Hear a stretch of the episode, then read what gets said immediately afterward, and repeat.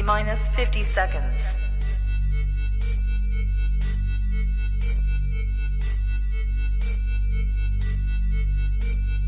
T minus 40 seconds.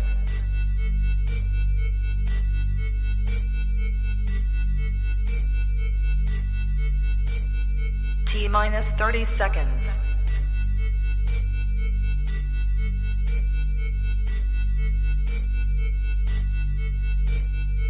Minus 20 seconds.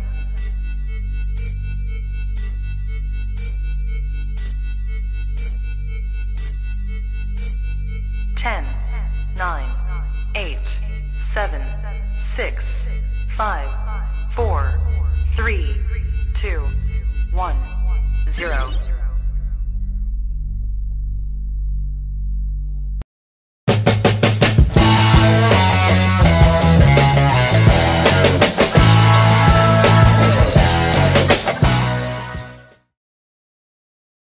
El presente reporte no constituye asesoramiento de ningún tipo, sino simplemente una opinión personal del autor.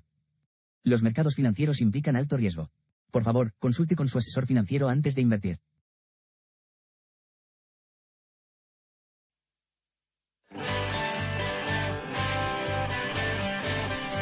Muy buenos días. Hoy es jueves 29 de junio. Bienvenido a otro reporte de Money Talks. Puedo ver que recibes la señal porque tengo a, a, los grandes que están siempre presentes en el reporte. Tengo ya saludando a César Iglesias en el chat. Miguel también te tengo por aquí. Buenos días.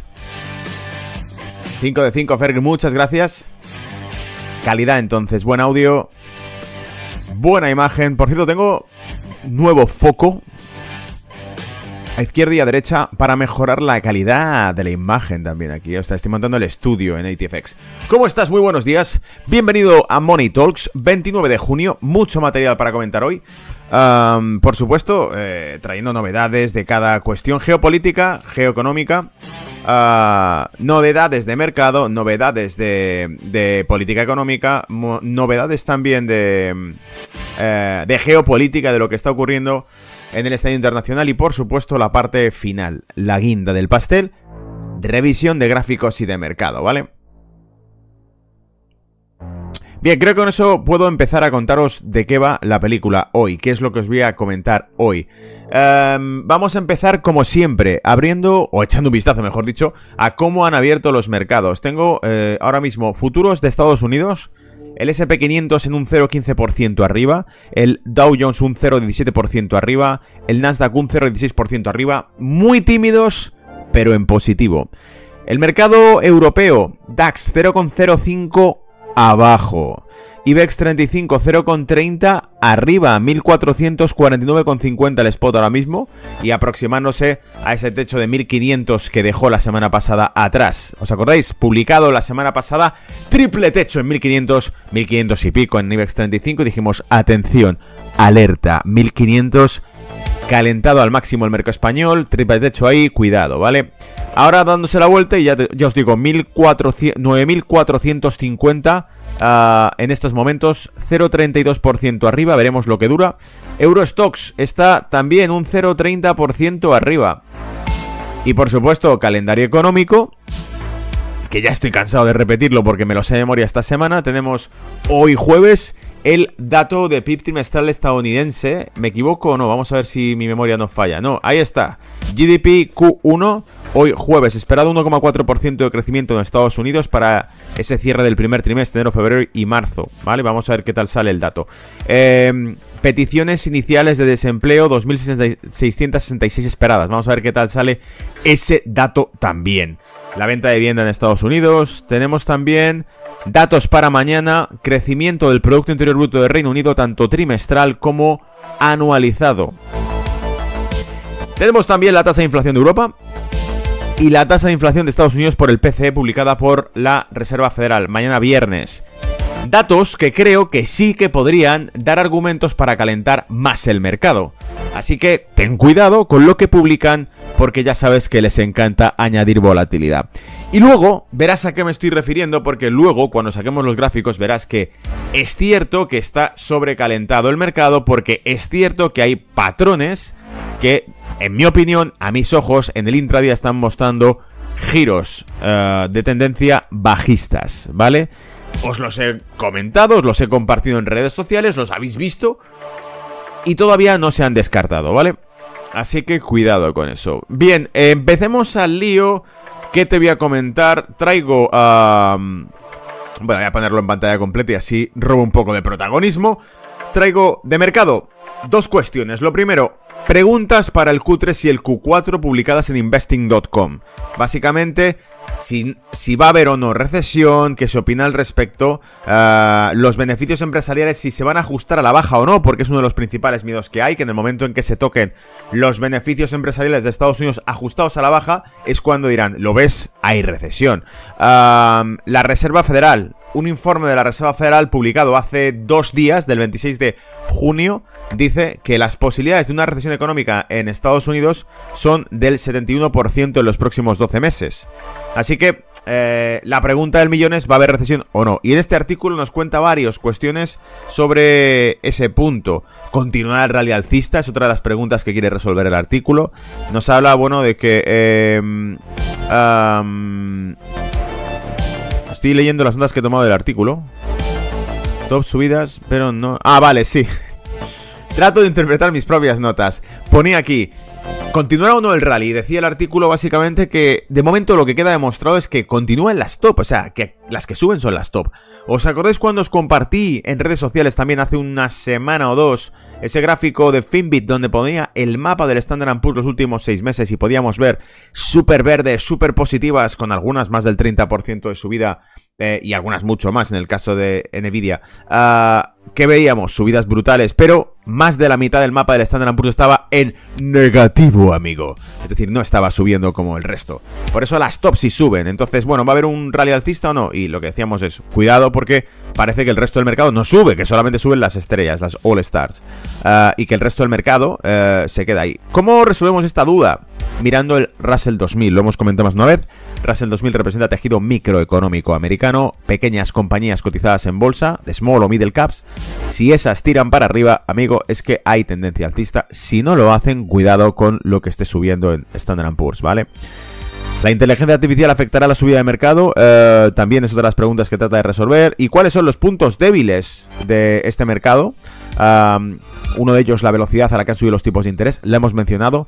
No han subido los tipos de interés paulatinamente, no, han subido con una cresta. Si ves los gráficos de subidas de tipos de interés de los últimos 30 años, vas a ver que han hecho un sprint. Han metido el turbo, le han dado la palanca y han subido como si no hubiese un mañana el tipo de interés a toda pastilla. Eso tiene un precio, eso tiene consecuencias, vamos a ver si ocurren o no.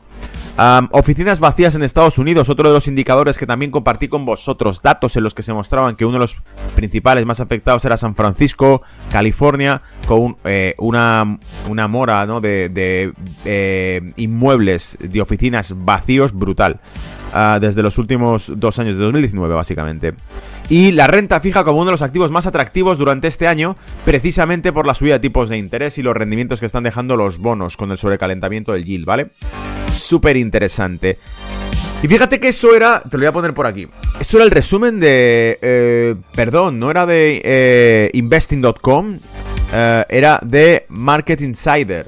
MarketInsider.com, bueno, Market, Business Insider era donde publicaba este artículo. Cuatro indicadores que sugieren... Em, ah, no, perdón, este, este os lo he traído equivocado. Espera, voy a sacar el, el auténtico. Este ya lo comentamos ayer. El que os he traído para hoy era de investing.com y hablaba de predicciones para una para, una, para los próximos seis meses de año, para la próxima mitad de año.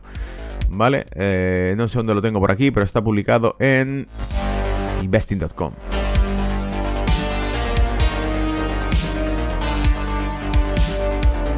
Aquí está. Reuters. Joder, no acierto una. Está publicado en Reuters. Es que, claro, te traigo un torrente de datos y de información que se me acaban escapando las fuentes. Ahí lo tienes en pantalla, por favor. Ahí está. Bueno, esta es la síntesis del artículo que os he dicho. Vale, eh, me pide que me que acceda ahora a la cuenta, no lo voy a hacer, así que si lo queréis buscar es Six, Questions Facing US Stocks Investors as 2023 Second Half Years. Ah, ¿Sabes qué? Lo voy a compartir luego en Instagram, perdón, Instagram, en Twitter, lo voy a compartir también en, Facebook. Lo voy a compartir en las redes, puedes buscarlas en ITFX Latam o puedes buscarlas en, eh, pues la mía, por ejemplo, en Twitter, arroba Gonzalo Canete, ¿vale? Publicaré ese artículo y te doy una síntesis del artículo. Ya te he comentado los puntos clave del artículo, así que vamos a otra cosa. Palabras de los bancos centrales, está por aquí. Este sí está publicado en investing.com. Aquí están las palabras clave de los bancos centrales. Eh, una reunión de los cuatro principales banqueros centrales que deciden los flujos de liquidez del planeta entero. El más grande de ellos, el peso pesado, la Reserva Federal, pero detrás de ese va el segundo peso pesado, el segundo elefante, que es el Banco Central Europeo, y también va el Banco de Japón, cuarta mayor economía del mundo, y el Banco de Inglaterra, segunda mayor potencia económica en Europa detrás de Alemania, ¿vale? Y bueno, eh, cuestiones, también he hecho una síntesis de este artículo para que no te falte nada. Powell ha dicho que, eh, que se espera que sigan la subida de tipos de interés por parte de los bancos centrales en términos generales, es decir, que no va a cambiar la, la postura de los bancos centrales a este respecto y que el compromiso es uh, subir los tipos para contener la inflación. Y ha dicho literalmente que eso es lo que se espera de los bancos centrales. Eso es lo que se espera de los bancos centrales, la contención de inflación. Y por lo tanto, el, el yield de los bonos tendería a enfriarse, los bonos, los rendimientos de los bonos tendería a enfriarse mientras continúen unos tipos de interés elevados. Lo que por otro lado traería también que la renta variable tenderá a contenerse, lateralizar, contraerse o incluso corregir a la baja, ¿vale? Por el precio del dinero. Más cosas. Um, Lagar ha dicho... uh, a ver, eh, en cuenta datos. Ah, vale que iremos reunión por reunión teniendo en cuenta los datos, pero que desde luego se prevé que la subida de tipos no se descarte, continúe. De hecho, el Banco Central de Europa, el ECB, ha dicho que subirá los tipos de interés muy probablemente en julio, pero de nuevo, recuerda, reunión por reunión. Esto quiere decir que ya iremos viendo según los datos, porque si el mercado se pone eh, muy loco y empieza a dar coces, estos tipos ya sabes que lo que van a hacer es tirar de la palanca y darle liquidez. Porque ya lo han hecho. O sea que sabemos que la prioridad es mantener el mercado alcista. Japón también ha dicho, porque claro, Japón no tiene mucho que decir. Vamos a echarle un vistazo a la tasa de inflación de Japón, para que la veas por aquí. Eh, la tasa de inflación de Japón está eh, muy por debajo de las del resto de los países occidentales ahora mismo. Y por lo tanto, Japón ha hecho un milagro, porque Japón lleva aplicando esta política de dinero fácil décadas le ha pillado el punto, ha sabido controlarlo y ahora mismo la tasa de inflación de Japón, te la voy a poner en pantalla, está en el 320. Ahí la tienes, ¿vale? 320. Entonces el presidente del Banco Central de Japón ha dicho en esta reunión uh, que Japón sí subirá la tasa de interés también, si, si ve que la inflación sigue subiendo, pero que eso será probablemente para 2024, como mucho, ¿vale? Uh, entonces, bueno, ahí lo tenéis. Comentarios de los banqueros centrales que te he traído resumido en Money Talks para que no tengas que leerte 80 artículos y que ya lo tengas masticado. Perspectivas en resumen, amigos. Que los banqueros centrales dicen que su compromiso es seguir subiendo tipos de interés, que eso es lo que van a hacer y que de todas maneras irán reunión por reunión, pero la perspectiva es esto no ha terminado, la política monetaria severa no ha terminado y por lo tanto los mercados no lo van a tomar eh, muy positivamente, ¿vale? Más cosas que te voy a contar en geopolítica. Vamos a hablar ahora de ese plan de los BRICS para crear mecanismos internacionales de financiación alternativos al FMI, que ya lo hemos comentado en alguna ocasión, el Banco de Desarrollo, no es nuevo, hace años ya que se ha creado esta idea, pero eh, el artículo de hoy habla de un nuevo orden mundial, de un nuevo orden mundial, de cómo esos BRICS quieren crear un nuevo orden mundial frente al G7, donde creen sus propios mecanismos de eh, autodeterminación y de soberanía. De hecho, ha hablado por aquí eh, que el FMI y el Banco Mundial serían organismos a replicar por parte de ellos, que generen liquidez y que generen, tengo por aquí el artículo, aquí está, A New World Order, BRICS Nations Offer Alternative to West. Las, los BRICS ofrecen alternativas a Occidente. Y en este artículo la parte interesante es que además va a mencionar que eh, varios puntos. Uno, que hay una lista de espera ya. Que hay cada vez más miembros eh, que quieren sumarse a, a este club de los BRICS. Em, que hay sistemas de liquidez eh, para, para eclipsar o para sustituir al FMI a nivel global. Ellos ya tienen capacidad de financiación para otros países. No tienen que depender del FMI estos otros países, sino que ahora pueden empezar a acceder a crédito a través de los eh, mecanismos de liquidez del BRICS. Y sobre todo la parte última, que los BRICS no cumplen con las sanciones contra Rusia. Porque Rusia forma parte de los BRICS y porque sobre todo las sanciones contra Rusia, pese a que no nos lo cuente los medios de comunicación, las cumplen solamente Estados Unidos y los países de Europa. Y dentro de los países de Europa no todos están cumpliendo con las sanciones, ya lo sabéis de sobra, se están haciendo eh, triquiñuelas para seguir comercializando producto o eh, output eh, de, de Rusia, energía rusa, como es el caso de Grecia, y algunos incluso que indican abiertamente su desconformidad con esa decisión, como es el caso de Hungría, que dice que él no está de acuerdo con, con esas sanciones, que lo primero es el interés de los húngaros y que si eso pasa por comprar energía rusa, se va a comprar energía rusa porque su responsabilidad es con eh, sus votantes, con quien le vota, que es generar energía a buen coste y no comprarla a Estados Unidos por razones políticas. Ah, entonces, dicho eso, em, vamos a leer unas cuantas pinceladas de este artículo. ¿Qué más te voy a contar también? Te voy a contar, por supuesto, un nuevo acuerdo de compra de armas, un fondo, de un fondo creado, un fondo de inversión creado para invertir conjuntamente a la Unión Europea en armas ah, y en munición, ah, que ha presupuestado 300 millones. Ya te digo, el Parlamento Europeo pedía mil millones. Por ellos que no quede. Los europarlamentarios que pagas tú con tu sueldo decían, no, ¿para qué 300? Vamos a sacar mil millones de los bolsillos de los contribuyentes y básicamente el acuerdo incluye bonificaciones de hasta un 5% a aquellas empresas que se dediquen a la producción de armamento o de, o de munición y que destinen esa producción a Moldavia o a Ucrania, los dos países que están colindantes. Ah, en este conflicto, la siguiente frontera eh, bordeando sería Moldavia, y también hay que rearmarla. Entonces, bueno, si tú destinas esto a Moldavia o Ucrania, te damos un bonus del 5%. ¿Vale? ¿Qué te parecen las comisiones que está pagando la Unión Europea? Esto es un negocio, amigos. O sea, que también se incluyen bonificaciones, incentivos. Oye, mándalo y te doy más pasta, ¿vale? Más cosas, Macron ha dado varias palabras sobre la adhesión de Ucrania a la OTAN, eh, una idea que él ha recordado que se propuso en 2008 y no ahora, y que por lo tanto hay que seguir avanzando, ¿vale?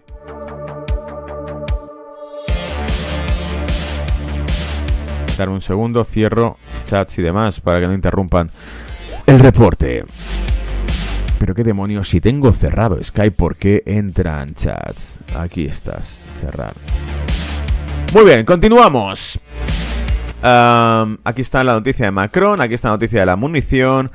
Y lo último que quería contar también es de Cryptos Fidelity y su propuesta de un spot sobre cripto, sobre Bitcoin, que en ocasiones ha sido rechazado durante el, último año, año y pico, cuando se han propuesto SEC, ese tipo de regulaciones han sido rechazadas porque creen que sobre spot, sobre futuro no, sobre futuro se han autorizado ya varios, pero sobre spot puede traer mucha volatilidad al mercado, ¿vale? Bueno, voy a leerte unas cuantas pinceladas sobre el tema de BRICS. Ah, para que nos quedemos con datos un poco más particulares, más concretos. Ah, desafiando el modelo del Banco Mundial. Vamos a aquí donde está la carnaza, ¿vale? Por cierto, voy a leer un poco el chat antes de continuar para no dejar a la audiencia fiel de Money Talks en la espera. José Vicente decía, buenos días, dale caña, cañete, te sigo desde Francia, saludos. Un abrazo, José Vicente. Eh, César Iglesias decía, hay hoy das eh, charla del oil esperado los 43 para este triple suelo precioso en mensual que nos lleva to the moon. César quiere ver petróleo, ¿vale? Petróleo, vamos a echarle un vistazo luego. Ahí está. Vale, eh, venga, vamos al lío, vamos a poner pantalla completa y vamos a comentar qué dicen los BRICS sobre un nuevo orden mundial. Desafío del modelo del Banco Mundial. En 2014, con 50.000 millones, alrededor de 46.000 millones de euros, en capital semilla, las naciones de los BRICS lanzaron un nuevo banco de desarrollo como una alternativa al Banco Mundial al Fondo Monetario Internacional. Banco del Desarrollo. Además, crearon un mecanismo de liquidez llamado Acuerdo de Reserva Contingente para apoyar a los miembros que luchan contra los pagos. Estas ofertas no solo fueron atractivas para las propias naciones de los BRICS, sino también para muchas otras economías en desarrollo y emergentes que habían tenido experiencias dolorosas con los programas de ajuste estructural y medidas de austeridad del FMI. Es por eso que muchos países dijeron que podrían estar interesados en unirse a los BRICS. El Banco BRICS ha abierto a nuevos miembros. En 2021 Egipto, Emiratos Árabes, Uruguay y Bangladesh tomaron acciones. Sin embargo, estos fueron mucho más bajos que las respectivas inversiones de 10.000 millones realizadas por los miembros fundadores del banco. Es decir, cada nuevo miembro aporta fondos a esa hucha ah, pero menores que los que han hecho los fundadores, que son Sudáfrica, Rusia, Brasil, India y China. Establecer para expandirse, establecerse para expandirse. La ministra de Relaciones Exteriores de Sudáfrica, Naledi, eh, Naledi Pandor, dijo que el interés mundial en el grupo BRICS era enorme. A principios de marzo, dijo a los entrevistadores de televisión que tenían 12 cartas de países interesados a su escritorio. Dice, Arabia Saudita es uno de ellos. Dijo, Emiratos Árabes Unidos, Egipto, Argelia y Argentina son también esos países interesados, así como México y Nigeria. Ten en cuenta que México es una de las eh, economías punteras ahora mismo en todo el continente americano. Ah, tenemos también, el caso de Nigeria, uno de los mayores productores de energía de África. Ah, y aquí está el crecimiento de los ah, BRICS, de los países BRICS. Acercándose por encima del 5% la economía de Brasil, Um, development Forecast of Gross Domestic Product, GDP in Trillion of Dollars. Ah, eh, estimaciones de Producto Interior Bruto en trillones de dólares, 25 trillones de dólares para China, 5 trillones de dólares para la economía de Brasil y en torno a... En torno a 2.53 para Brasil y Rus, perdón, para India y Rusia y en torno a, eh, pues bueno, calculo que será en torno a trillones de dólares para la economía de Sudáfrica. Comillas, una vez que hayamos dado forma a los criterios para préstamos, tomaremos la decisión, dijo. Señaló que el tema se incluirá en la agenda de la próxima cumbre en agosto en Sudáfrica. Los desarrollos económicos más recientes de los Estados miembros de los BRICS tienen poco que ver con los mitos iniciales sobre los que se fundó el grupo. De los cinco miembros, solo China ha logrado un crecimiento sostenido y extenso desde entonces. A medida que el Producto Interior Bruto de China creció 6 billones para 2010 a casi 18 billones en 2021, las economías de Brasil, Sudáfrica y Rusia se estancaron. El PIB de la India creció 1.7 billones de dólares y 3.1 billones de dólares, pero fue superado por el crecimiento de China. Y dice, esta es la parte final, sin sanciones contra Rusia. Desde el comienzo de la guerra rusa en Ucrania, los BRICS solo se han distanciado más del llamado Occidente. Ni India, ni Brasil, ni Sudáfrica, ni China participan en acciones contra Rusia. Esto se ha vuelto cada vez más claro con niveles casi históricos de comercio entre la India y Rusia o con la dependencia de Brasil de los fertilizantes rusos. Diplomáticamente, la guerra en Ucrania parece haber trazado una marcada línea divisoria entre Rusia, respaldada por el Este, y Occidente. Escribió el político Matthew Bishop eh, de la Universidad de eh, Sheffield para el Observatorio Económico a finales del año pasado. Dice, en consecuencia, a algunos políticos europeos y estadounidenses les preocupa que los BRICS se conviertan menos en un club económico de potencias emergentes que buscar influir en el crecimiento y el desarrollo global y más en un club político definido por su nacionalismo autoritario. es que te tienes que reír. el nacionalismo autoritario de los BRICS, que no deja de ser soberanía nacional, frente al nacionalismo autoritario de Estados Unidos, ¿no? ¿O cómo va la película? Esto no se lee, ¿no? Esto, Matthew Bishop se olvidó de esto, ¿no? Ah, de que los BRICS no cumplen sanciones contra Rusia tras su invasión de Ucrania, pero tampoco las cumplieron, huevón, contra ah, Estados Unidos tras su invasión de Irak. Entonces, estas son naciones que se declaran directamente, por decirlo así, oye, mira, voy a cumplir sanciones que vayan en contra de intereses míos. Evidentemente no. Voy a dejar de comprar fertilizantes a Rusia porque tú estás enfadado, porque ha invadido Ucrania. No. Como tampoco dejaré de comprar producto americano si tú invades Irak de nuevo, como ya lo hiciste. No. ¿vale? Pero bueno, la democracia se aplica siempre con un filtro para, para esta serie de comentarios que suelen parecernos hipócritas, ¿no? Ah... Vamos al lío. ¿Qué más? Te contaba así lo de Macron. Vamos a traducir la web.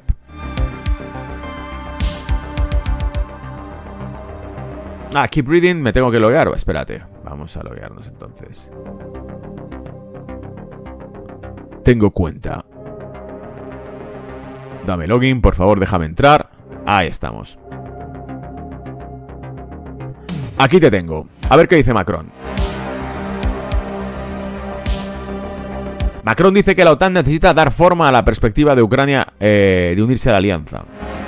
Pantalla completa, por favor. El presidente francés Emmanuel Macron aparentemente respaldó el miércoles 28 de junio el llamado de Ucrania y los miembros de la OTAN para poner a Ucrania en un camino concreto hacia la membresía de la alianza de posguerra. ¿Recordáis cuando antes de la invasión de Ucrania, el presidente ruso eh, Vladimir Putin dijo en un discurso Ucrania no puede formar parte de la OTAN, porque Ucrania está en la frontera con Rusia. No podemos dejar que armas de la OTAN estén en la frontera con Rusia. Del mismo modo que Estados Unidos no dejaría que armas rusas estén en la frontera mexicana con Estados Unidos, ¿verdad? Bien, eh, dicho eso, dicho eso, eh, la conclusión de todo esto, y fue advertida, no se podrá negar, fue, dijo, la petición de Ucrania de adquirir armas nucleares. No solamente formar parte de la OTAN, sino adquirir armas nucleares. Elevaba la apuesta. Si la cesión a la, eh, OTAN no era eh, suficiente provocación, que evidentemente Rusia decía que ni de coña, que no. Si eso no era suficiente, había que subir la apuesta. ¿Cuál era subir la apuesta? Y además armamento atómico, que vemos armas nucleares. Entonces, eh, en aquel momento, el presidente de Rusia dijo, ¿sabéis cómo termina la película, verdad? ¿Sabéis cómo va a terminar esto? Si este país, que está en frontera con nosotros, nuestro vecino, se mete con armamento norteamericano, y si además es armamento norteamericano es armamento nuclear, eso no va a ocurrir. Eso no va a pasar. Y si esto pasa, lamentablemente, cuando nosotros intervengamos, ¿Sois conscientes de que toda Europa estará en guerra contra Rusia porque al ser parte de la OTAN ya no valdrá decir, no, esta no es mi guerra, esta no es mi película, yo me salgo de este, de este marrón, de este pedo, ¿no? Ya no valdrá eso. ¿Por qué? Porque eres parte de la OTAN y estarás obligado a ir a la guerra. Italia, España, Grecia, Francia, Portugal, todos a la guerra. ¿Por qué? Porque Estados Unidos dijo que había que poner armas atómicas en Ucrania. ¿Vale? Oye, ¿tenía algo que ver con nuestra vida diaria? ¿Subía el pan? No. ¿Tenía algo que ver con aceite de oliva? Tampoco. Pero vas a la guerra. Bien, entonces dice, en su declaración en Bucarest en 2008, los miembros de la OTAN prometieron a Ucrania y a Georgia que algún día se unirían a la Alianza Militar Occidental. En septiembre pasado, Ucrania solicitó ser miembro de la OTAN y eh, miembro de la OTAN y varios estados miembros de la OTAN respaldaron la candidatura de Ucrania, mientras que otros dudaron o se negaron a tomar una posición. Tenemos Turquía, que ha dicho que Suecia no puede ser parte de la OTAN, a menos que cumpla ciertos requisitos. Tenemos Hungría, que ha dicho que ni de coña va a meter a, Ucrania en la OTAN, ¿no? ¿Para qué? Eh, perdón, eso ha sido con respecto a la Unión Europea, en el caso de Hungría. Eh, dice, tendremos que definir un camino para dar forma a la perspectiva de Ucrania de unirse a la OTAN, que abrimos en 2008 en Bucarest, dijo Macron. Ha recordado que esto empezó a hablarse en 2008, no es de ahora. Hablando junto al secretario general de la OTAN, Jean eh, Stoltenberg, en el Palacio del Liceo en París. Los miembros de la OTAN se enfrentan al desafío de mantener su distancia de la futura membresía prometida sin dejar a Ucrania frente a un vacío de decisión. Hasta ahora ha habido un acuerdo no escrito de que es poco probable que Kiev se una a la OTAN mientras todavía esté en guerra. Es decir, no ocurrirá mientras dure la guerra. De hecho, eh, tengo por aquí más notas. El ingreso, han aclarado por aquí que el ingreso de Ucrania en la OTAN no es inmediato, no ocurrirá durante la guerra y que la OTAN promete eh, seguir proveyendo de forma sostenible de armamento y de lo que necesite. Han dicho, por cierto, que se creó un consejo OTAN-Ucrania donde todas las partes serán iguales. Es decir, si no puedo meterle porque los estatutos me lo prohíben, y yo ya sé que quiero meter como sea, y diga lo que digan los gobiernos, voy a meter a Ucrania en la OTAN porque es lo que necesito para declarar la guerra. Es decir, para provocar esta tercera guerra mundial. No, no que lo diga yo. Donald Trump ha dicho que están, he compartido el vídeo, están deseando crear una guerra mundial. ¿Quiénes? Los que tienen allí presentes. Ha dicho los eh, warmongers. ¿Os acordáis que lo comentamos aquí?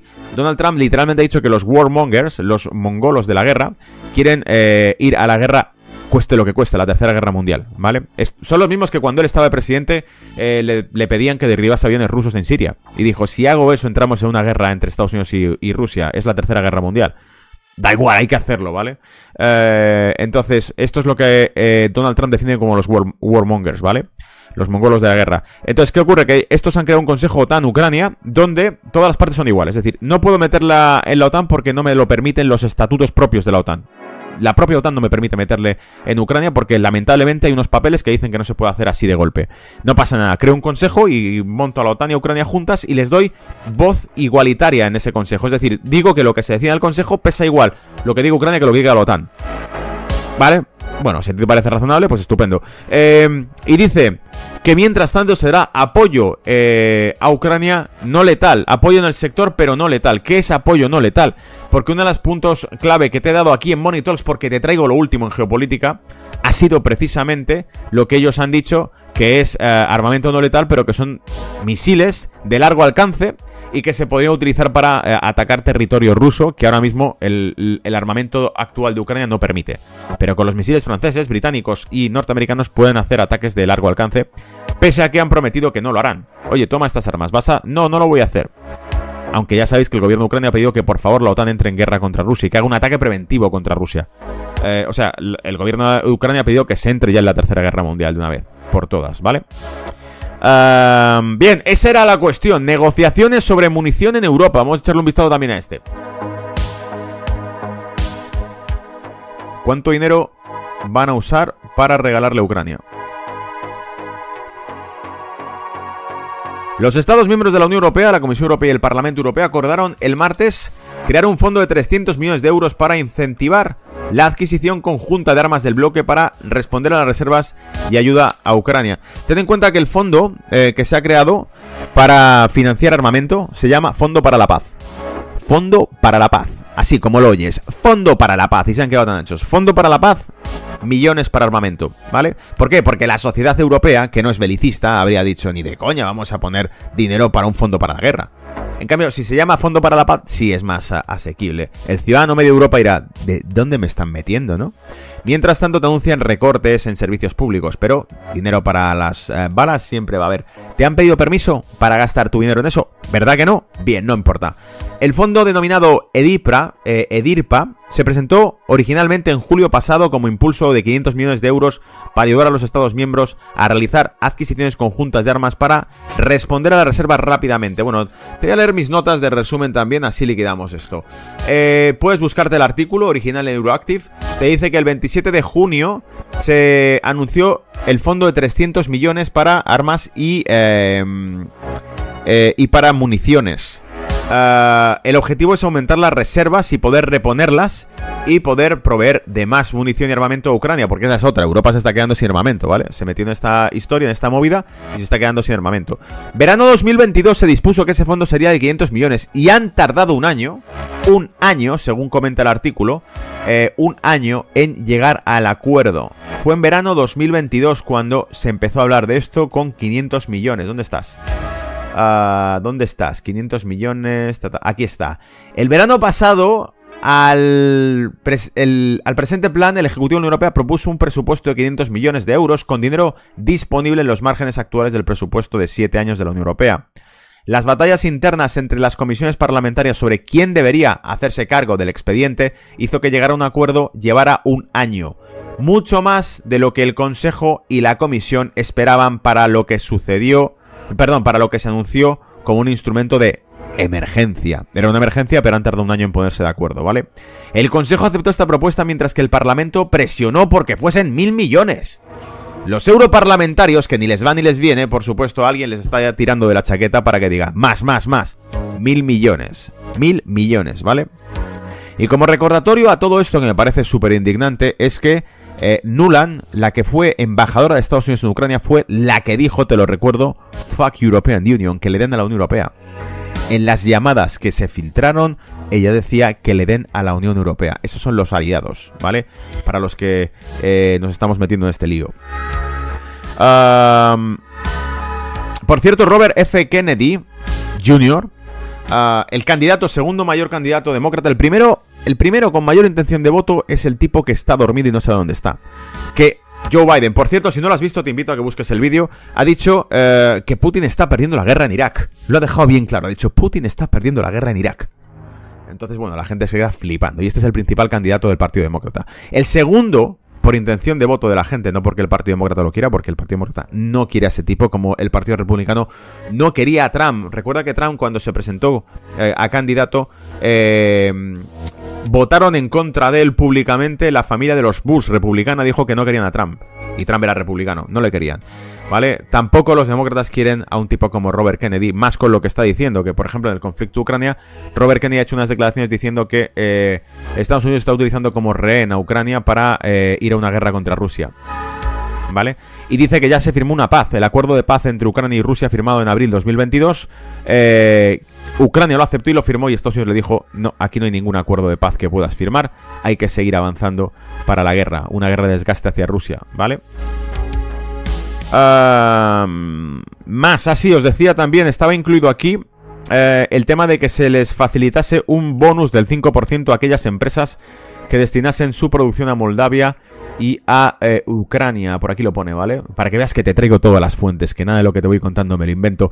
Se podrían agregar dos bonificaciones diferentes del 5% cuando pequeñas y medianas empresas o middle caps, empresas de mediana capitalización, participen en la fabricación de equipo comprado o si Ucrania y Moldavia se benefician directamente de las adquisiciones, dijo una persona involucrada en las conversaciones con Euroactive. Buah, ¿cómo te quedas, vale? ¿Cómo te quedas? En fin, todo eso y mucho más. Vamos a cerrar ya con el tema cripto. Fidelity, que ha pedido ese fondo de inversión. Aquí tienes la noticia publicada en Reuters. Vamos a ver si te la leo del tirón también. Traduce, por favor. Fidelity prepara una nueva presentación del ETF de Bitcoin al contado según un informe, donde dice se espera que la administración de activos Fidelity, el money manager de Fidelity, el gestor de activos, presente ante el regulador, la SEC de Valores de Estados Unidos, un fondo cotizado en bolsa de Bitcoin al contado, uniéndose a otros administradores de, de grandes cantidades de dinero que buscan lanzar un ETF Bitcoin al contado, como es eh, BlackRock, eh, como es también Invesco, como es eh, Wisdom Tree, como es Banheck y Bitwise, que han presentado solicitudes ante la Comisión de Bolsa y Valores de Estados Unidos, la SEC, para lanzar un ETF al contado, enviando el precio de Bitcoin a un máximo de más de un año a más de 31 mil dólares el 23 de junio. Ya sabéis que está retrocediendo el precio, ahora lo veremos en gráfico, ¿vale? Bien, en fin, el resumen de todo esto es que la SEC había rechazado, autorizó ETF sobre Bitcoin, pero aquellos que están hechos sobre futuros de Bitcoin, y considero que hacerlos sobre contado es mucho más arriesgado. ¿Por qué? Porque el contado no lo controlan. El contado es eh, lo que vaya moviendo el subyacente y mientras que el futuro, pues bueno, todavía lo emite una cámara reguladora donde se puede discutir el precio, ¿vale? Ah, así que, eh, así que buena suerte. Entonces, ahora sí cambiaría la película cuando un mastodonte, la mayor gestora de capitales del mundo, el que más dinero controla del mundo, eh, BlackRock, quiere ese ETF de spot, lo va a tener. ¿Para qué andarnos por las ramas? Va a tener un, ETF de Bitcoin spot. Y ahí, allá, ahí que llega Fidelity, ahí que llega Invesco y dicen, si él lo tiene, ¿por qué nosotros no? Si se lo has autorizado a ellos, ¿por qué a nosotros no? Y entonces se buscará la autorización de ese fondo para ellos también. Así que va a haber un ETF sobre Bitcoin al contado, te pongas como te pongas, y es lo que hay. Por cierto, voy a leer el chat antes de pasar a la parte de gráficos.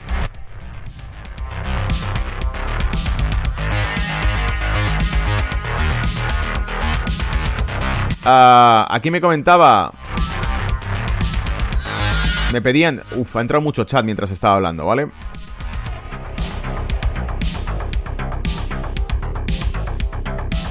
Eh, me pedía, David me pedía oro. Simplemente había puesto oro. No había puesto, puedes echarle un vistazo al oro, no había puesto nada. Ha puesto oro. Ah, César, si cuando caiga la renta variable americana los flujos de capital se empiezan a mover a los BRICS, va a doler y el dólar va a explotar. Ya le pasó a otros imperios en la historia. Y me pone Fer por aquí, me decía, te equivocas, no se regala nada a Ucrania, el dinero público luego lo cobran los fondos de inversión en forma de bienes, minería, inmobiliarios, campos de cultivo y otros ah, propios cultivos. De hecho, una de las cosas que también han comentado es que eh, Israel se ha quejado de que el armamento que se está dando a Ucrania aparece en cualquier sitio menos en Ucrania. Ha dicho que han encontrado en sus fronteras países colindantes con Israel, y ya sabéis que Israel se toma muy en serio su seguridad, porque por el interés que le trae, que está rodeada. Eh, ha dicho que ha encontrado armas eh, estadounidenses destinadas a Ucrania en territorio fronterizo con Israel. Luego, claro, Israel está diciendo, ¿qué coño estáis haciendo con esas armas? Y aquí la cuestión está en que, ya lo dijo la Unión Europea, que el gobierno más corrupto de toda Europa era el gobierno ucraniano. Entonces, si mandas armas y miles de millones allí, ¿dónde crees que está terminando ese dinero? De hecho, por eso no se gana la guerra, porque estás tirándolo un pozo sin fondo donde de cada 100 armas que mandas, 80 eh, acaban vendidas fuera, ¿no? A lo mejor. Victoria Nuland decían por aquí también en el chat. Victoria Nuland, eh, me decía Fer, la secretaria... Ah, perdón, antes decías, en resumen, se financia con dinero público europeo y se cobran en materias primas y bienes ucranianos por parte de los fondos de inversión. Y ponía por aquí, eh, Victoria Nuland, la secretaria de Estado de norteamericana, fue la artífice del golpe de Estado en Maidán. Hay un documental que publicó eh, el señor John sobre esto, ¿verdad? así como la diseñadora de las dos siguientes presidencias de las cuales comparten su origen. Sí, con Obama y con eh, y con Biden estaba la tipa a los mandos. Dice, en realidad ha puesto un, en mi mensaje anterior ver oro, pero he escrito mal. y he puesto solo oro. No te preocupes, David, le vamos a echar un vistazo al oro, ¿vale? Siempre, te doy cuenta una cosa. Los reportes de Money Talk incluyen siempre renta variable americana, renta variable europea, incluyen divisa, especialmente el dólar, y sus monos, o sea, el euro, el franco suizo, etcétera, lo que, lo que traiga, generalmente euro dólar. Ah, incluyen oro, incluyen bitcoin, incluyen petróleo, y creo que no incluyen nada más a petición vuestra que pedís algo más y lo metemos, ¿vale? Pero siempre está incluido todo esto. Ah, entonces, decía, comparten su origen, dos presidencias, sí. Eh, lo dijeron, también lo dijo Trump, ¿no? Que los, los, mismos psicópatas que habían estado con la administración de Biden creando guerra, cinco conflictos militares abiertos durante la administración de Obama y le dieron premio Nobel de eh, la paz. Cero conflictos abiertos durante la administración de Trump y le vilipendiaron en los medios de comunicación. Esa es la realidad de hoy, ¿vale? Por eso tampoco pueden dejar que vuelva a ganar Donald Trump, ¿vale? En fin, eh, dicho esto, eh, vamos ya a la parte de gráficos. Vale, y por aquí decía Fer, me refería a Nuland, Poroshenko y Zelensky. Vamos a la parte de gráficos y comentamos ya mercado, ¿vale? Te espero en la sección de gráficos porque lo que hago ahora es que corto, corto, cierro, ¿vale? Cierro aquí el reporte y me voy a abrir una nueva transmisión solamente para gráficos para que esta sección quede cerrada solamente con comentarios geopolíticos, económicos y macro. Ya sabéis, te cuento lo que probablemente la televisión no te está contando, que es estas verdades incómodas de digerir, que para muchos os, provocan ah, reacciones, ¿no? Ah, encontradas entre, Dios mío, lo que está diciendo la televisión y lo que parece ser la realidad. Pues es el tema. La verdad siempre triunfa, así que vamos a seguir tratando de contar la, lo que creemos que está detrás de todo el movimiento de circo que nos dan a diario, ¿vale? No te olvides, Money Talks, brújula de mercado. Nos vemos. Chao.